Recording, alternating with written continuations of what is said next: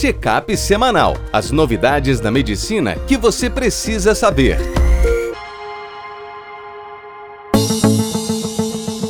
Olá a todos, meu nome é Ronaldo Gismondi, eu sou editor-chefe médico do portal PebMed. Bem-vindos a mais uma edição do Check-up semanal com as novidades da medicina que você precisa saber para começar a semana atualizado. No programa de hoje, a gente vai falar sobre o uso de anestésico tópico de lidocaína nas vias aéreas, dedímero no Covid, um assunto muito polêmico, cirurgia de colicistectomia em 3D, trombose anticoncepcional e Covid-19 e corticoide na conjuntivite aguda. No primeiro texto, Gabriela Queiroz, responsável pela anestesia do Whitebook, fala: anestésico tópico. Qual é o impacto do uso em vias aéreas no pós-operatório? Então, o uso de anestésico tópico é muito comum quando a gente faz a intubação. Ele é muito utilizado pelos anestesistas, principalmente quando eles fazem as técnicas mais acordadas. É, não usa, por exemplo, às vezes bloqueio do muscular e tudo mais. O objetivo dele é que a gente consiga reduzir a tosse, o bucking, que é aquela sensação tipo vômito que a pessoa tem, dor de garganta, rouquidão e até o laringoespasmo. O que acontece é que muitas pessoas, quando jogam anestésico tópico, fazem às cegas e fazem indiscriminadamente só ali na base da língua e na orofaringe. E nesse estudo, eles mostraram, né, através de uma revisão sistemática, foram 15 estudos, 900 pacientes, que a lidocaína spray ela é melhor quando ela é colocada sobre visualização direta nas regiões supraglótica, glótica e subglótica. E eles conseguiram mostrar ao final da revisão dos estudos que o uso de lidocaína tópica reduz em 45% a chance daqueles efeitos colaterais, tosse, booking, dor, rouquidão e laringoespasmo, mostrando a eficácia do método. O anestesista tem apenas que ficar atento que a meia-vida pode ficar de apenas duas horas e em cirurgias longas, se ele quiser prevenir esses efeitos na intubação, pode ser necessária uma reaplicação. No próximo texto, Iago Bastos, que trabalha com a gente com terapia intensiva no portal, o que fazer com o valor do dedímero no paciente com Covid-19. Eu vou dar destaque a esse tema porque se tem um troço que está polêmico no dedímero, no Covid, é o dedímero. Então vamos lá. Primeira verdade que a gente sabe do dedímero. Ele é um marcador de risco. Tá? Quando você tem dedímero alto, isso aumenta a chance de formas graves e de mortalidade no Covid. Num estudo, por exemplo, o dedímero acima de 2000 aumentou em quatro vezes o risco de morte e em duas vezes o risco de intubação e ventilação mecânica. O problema é o que fazer.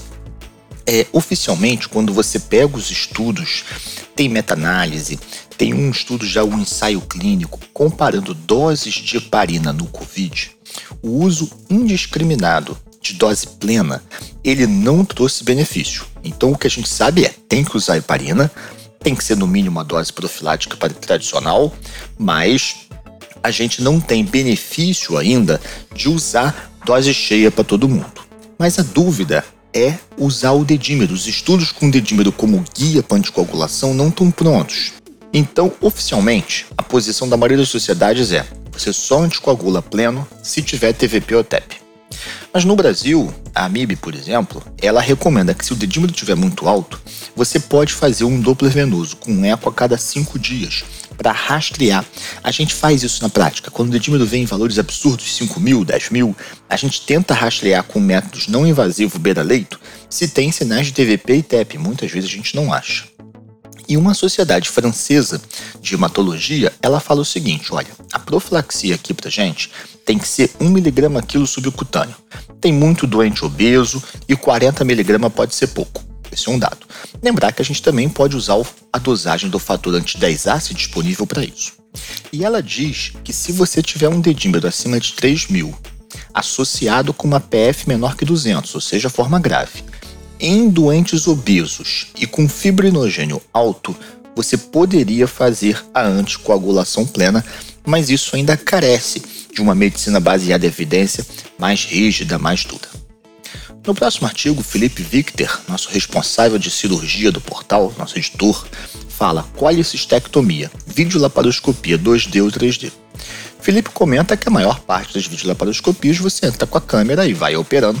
Só que com o crescimento da robótica, tem crescido o uso no vídeo da reconstrução tridimensional das imagens. E quando você faz o treinamento apropriado, isso talvez tenha alguns benefícios para melhor visualização do ducto cisco, para evitar lesão.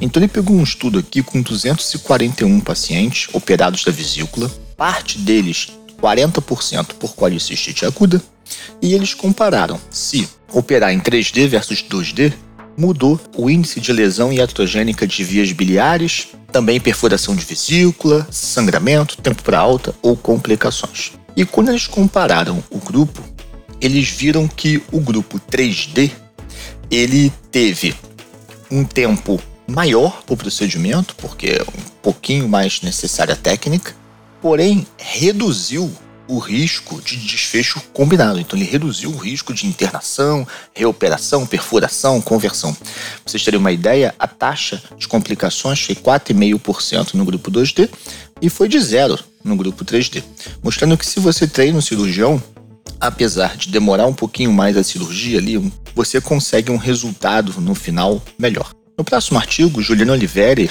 da nossa colunista de gineco-obstetrícia do portal, ela escreve trombose. Devemos suspender a pílula em tempos de Covid porque existe uma dúvida em relação ao estrogênio no Covid. A gente sabe que o número de infectados e a mortalidade em mulheres é menor. Só para vocês terem uma ideia, no hospital de campanha da Lagoa Barra que eu trabalhei, a gente tinha das 10 enfermarias, em média 7 masculinas e 3 femininas.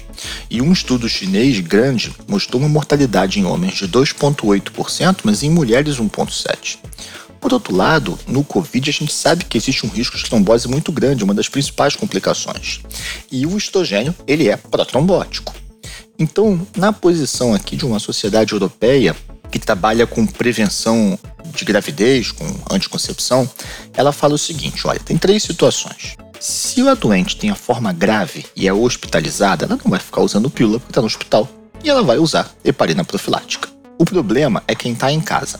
Então ela fala que as pessoas que estão em casa, mas que não estão infectadas nem nada, pode usar a pílula normalmente, porque na verdade a incidência do Covid nas mulheres é menor. Por outro lado, se ela tem sintomas leves de Covid, mas não está hospitalizada e ginecologicamente for possível usar uma pílula só com progestágeno, elas acham temporariamente que o risco-benefício vale a pena, porque você mantém o benefício da anticoncepção e você reduz o risco de fenômenos protrombóticos. Porém, a gente não tem ainda evidência científica que sustente isso, que prove que isso é melhor. E no último tema de hoje, Juliana Rosa, responsável por oftalmologia do Whitebook, fala: corticoide tópico pode ser usado no tratamento da conjuntivite aguda.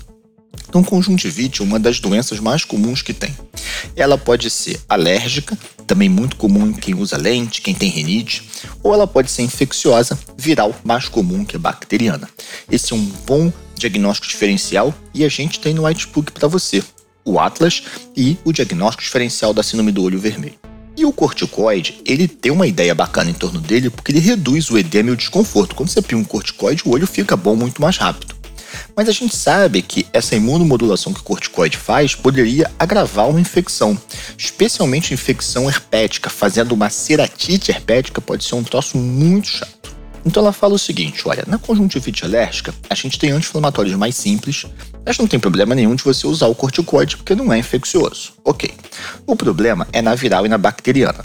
Então, os estudos mais recentes mostram que na bacteriana, quando você associa com o antibiótico, o corticoide ajuda na recuperação. O problema está na viral, porque na fase muito precoce ele pode piorar a replicação viral.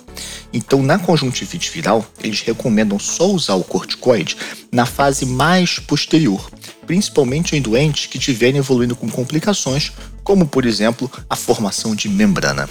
Não deixe também de fazer uma avaliação com o oftalmologista, porque com aqueles aparelhos que ampliam, você consegue um diagnóstico diferencial melhor. Se você quiser se manter atualizado, acompanhe a gente no portal www.pebmed.com.br. Um abraço e até a próxima. Este foi mais um check-up semanal com as novidades da medicina da última semana.